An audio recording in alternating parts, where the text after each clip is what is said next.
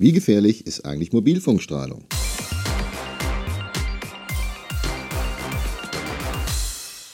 Herzlich willkommen zum Podcast Digitale Kinder. Mein Name ist Markus Vatter. Ich bin einer der Gründer der Systemwerker.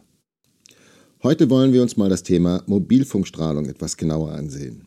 Eins vorweg, ich bin kein Wissenschaftler. Alles, was ich Ihnen heute zum Thema Mobilfunkstrahlung erzähle, erzähle ich Ihnen als Mobilfunknutzer und vor allem als Papa von zwei Kindern. Mein Ziel ist es, das Risiko, also falls eines besteht, möglichst gering zu halten. Und ja, es wird auch ein wenig wissenschaftlich werden. Also, fangen wir vorne an. Wie entsteht Mobilfunkstrahlung? Nun, für die Datenübertragung nutzen Mobiltelefone elektromagnetische Felder. Diese setzen sich aus elektrischen und magnetischen Feldern zusammen. So entsteht eine elektromagnetische räumliche Welle. Diese Welle transportiert Energie. Die Strahlung von Smartphones ist dabei nicht etwa vergleichbar mit radioaktiver Strahlung. Viele Wissenschaftler gehen daher davon aus, dass die Smartphone-Strahlung ungefährlich für den Menschen ist. Denn auch im menschlichen Körper läuft hier einiges über elektromagnetische Felder ab. Zum Beispiel Herz- oder Gehirnströme oder die Kommunikation von Zellen. Jedoch liegt die künstliche Strahlung von Mobiltelefonen oder WLAN-Netzen millionenfach über der natürlichen. Inzwischen gibt es weltweit immer mehr Studien, die Mobilfunkstrahlung mit Krebs in Verbindung bringen. Aber auch Schlafstörungen, Kopfschmerzen, Depressionen oder Herz-Kreislauf-Beschwerden und Störungen der Fruchtbarkeit werden hier genannt. Auf der anderen Seite gibt es ebenso viele Studien, die bescheinigen, dass eine gesundheitsgefährdende Wirkung völlig ausgeschlossen sei. Im April 2017 hat ein italienisches Gericht einem Mann mit einem Hirntumor aufgrund täglicher Handynutzung eine Berufsunfähigkeitsrente zugesprochen. Aber Vorsicht, ein Gerichtsurteil ist kein wissenschaftlicher Nachweis.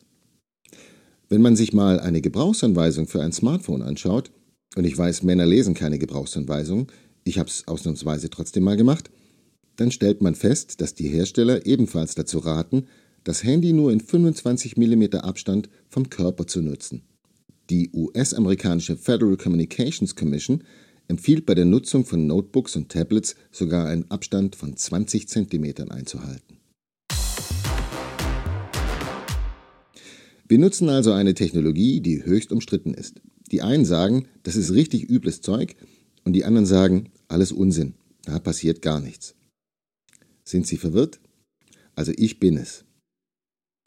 Was ist der aktuelle Stand der Forschung?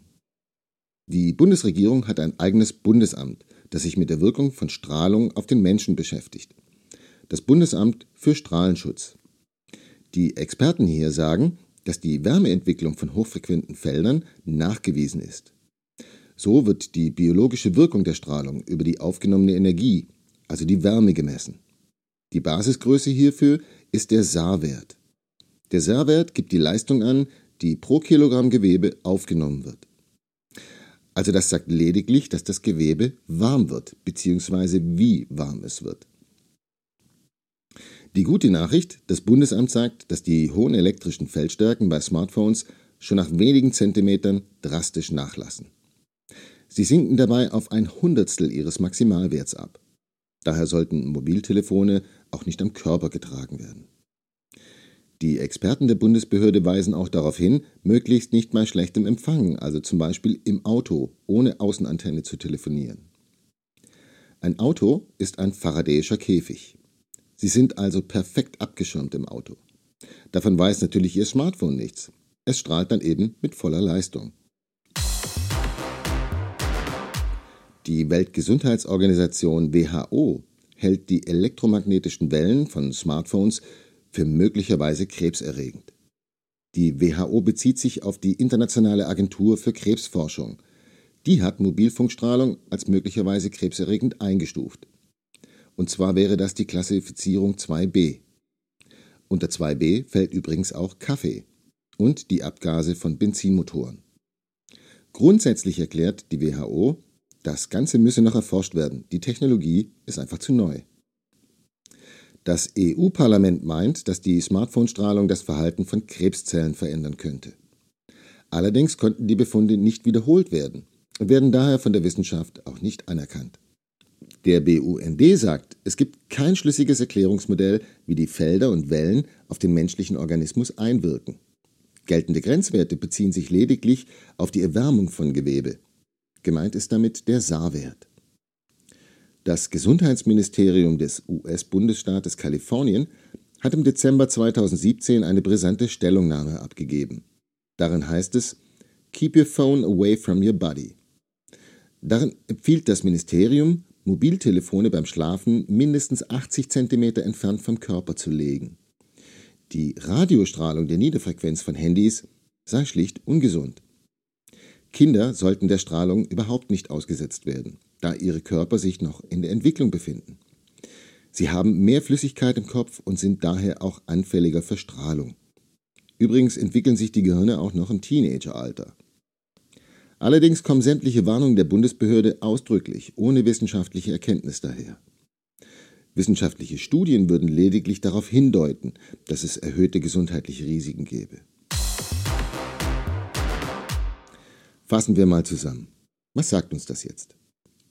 Die biologische Wirkung von Mobilfunkstrahlung könnte gesundheitsschädlich sein. Die Forschung sagt, es könnte wirklich schlimme Effekte haben, aber aufgrund der fehlenden Wiederholbarkeit von Forschungsergebnissen ist nichts nachweisbar. Die Hälfte der Studien warnt mit wirklich erschreckenden Ergebnissen und die andere Hälfte der Studien sagt, da passiert gar nichts. Außerdem ist die Technologie noch viel zu neu, um irgendetwas über die Wirkung sagen zu können. Nun werden wir und unsere Kinder Mobiltelefone weiterhin nutzen.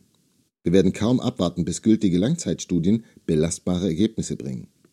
Das Ganze ist ein riskantes Experiment, das wir gerade mit uns selbst und unseren Kindern durchführen. Wir können nur hoffen, dass es gut geht und ein paar Dinge bei der Nutzung beachten. Hier die Fakten. Erstens. Die Strahlung lässt schon nach wenigen Zentimetern drastisch nach. Das Smartphone sollte also nicht direkt am Körper getragen werden. Das gilt vor allem für Schwangere. Männer sollten das Handy nicht in der Leistengegend tragen, Frauen nicht im Brustbereich. Grundsätzlich gilt weg vom Körper, also nicht in die Hosentasche. Wenn Sie ein Etui, Gürtelclip oder etwas ähnliches verwenden, das sollten Sie eigentlich nicht, ich weiß, in den 90ern war das mal total hip, dann darf das Teil kein Metall enthalten. Zweitens. Achten Sie darauf, beim Telefonieren nicht die Antenne mit den Händen abzudecken. Drittens. Nutzen Sie ein Headset, wenn möglich ein kabelgebundenes. Viertens. Wenn Sie keinen oder nur sehr schlechten Empfang haben, verzichten Sie besser auf ein Telefonat. Je schlechter Ihre Verbindung, desto mehr Strahlung muss das Smartphone aufbringen. Fünftens. Während sich ein Gespräch aufbaut, senden Mobiltelefone mit maximaler Leistung. Wenn Sie also eine Nummer gewählt haben, schalten Sie einfach die Freisprecheinrichtung ein, bis Sie ein Freizeichen hören und sich die Verbindung aufgebaut hat. Sechstens. Im Auto immer eine Außenantenne nutzen oder aber auf den Flugmodus schalten. Die Außenantenne können Sie über eine Steckverbindung oder aber über Induktion abgreifen. Eine Bluetooth-Verbindung zum Autoradio ist etwas anderes. Übrigens, auch der Zug ist ein Faradayischer Käfig. Es gibt inzwischen aber auch spezielle Wagen mit dem Handyzeichen an der Wand. Da können Sie dann telefonieren. Leider nicht ungestört, weil da telefonieren ja alle. Siebtens. Bluetooth und WLAN einfach ausschalten, wenn es nicht gebraucht wird. Achtens. Im Schlafbereich hat das Mobiltelefon überhaupt nichts verloren. Neuntens. Experten raten davon ab, das Smartphone beim Laden zu benutzen. Zehntens. Kein Handy für Kinder. Kinder gelten als empfindlicher als Erwachsene. Selbst das Bundesamt für Strahlenschutz rät daher, Handytelefonate bei Kindern so weit wie möglich einzuschränken. Elftens. Keine Alufolie oder sonstigen Strahlenschutzunsinn verwenden. Das sorgt nur dafür, dass Ihr Handy noch mehr Leistung aufbringen muss, um die eigentliche Sendeleistung zu halten. Die Strahlung ist so gefährlich wie schwarzer Kaffee, sagt die WHO. Aber meine Kinder trinken ja zum Glück noch keinen Kaffee. Warum gibt es eigentlich keine Gebrauchsanleitung für den gesunden Einsatz von Mobiltelefonen?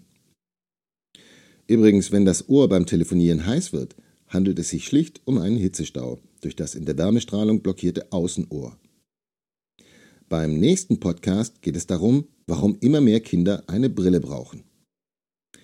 Digitale Kinder. Warum wir unsere Kinder in einer digitalen Welt besser nicht alleine lassen.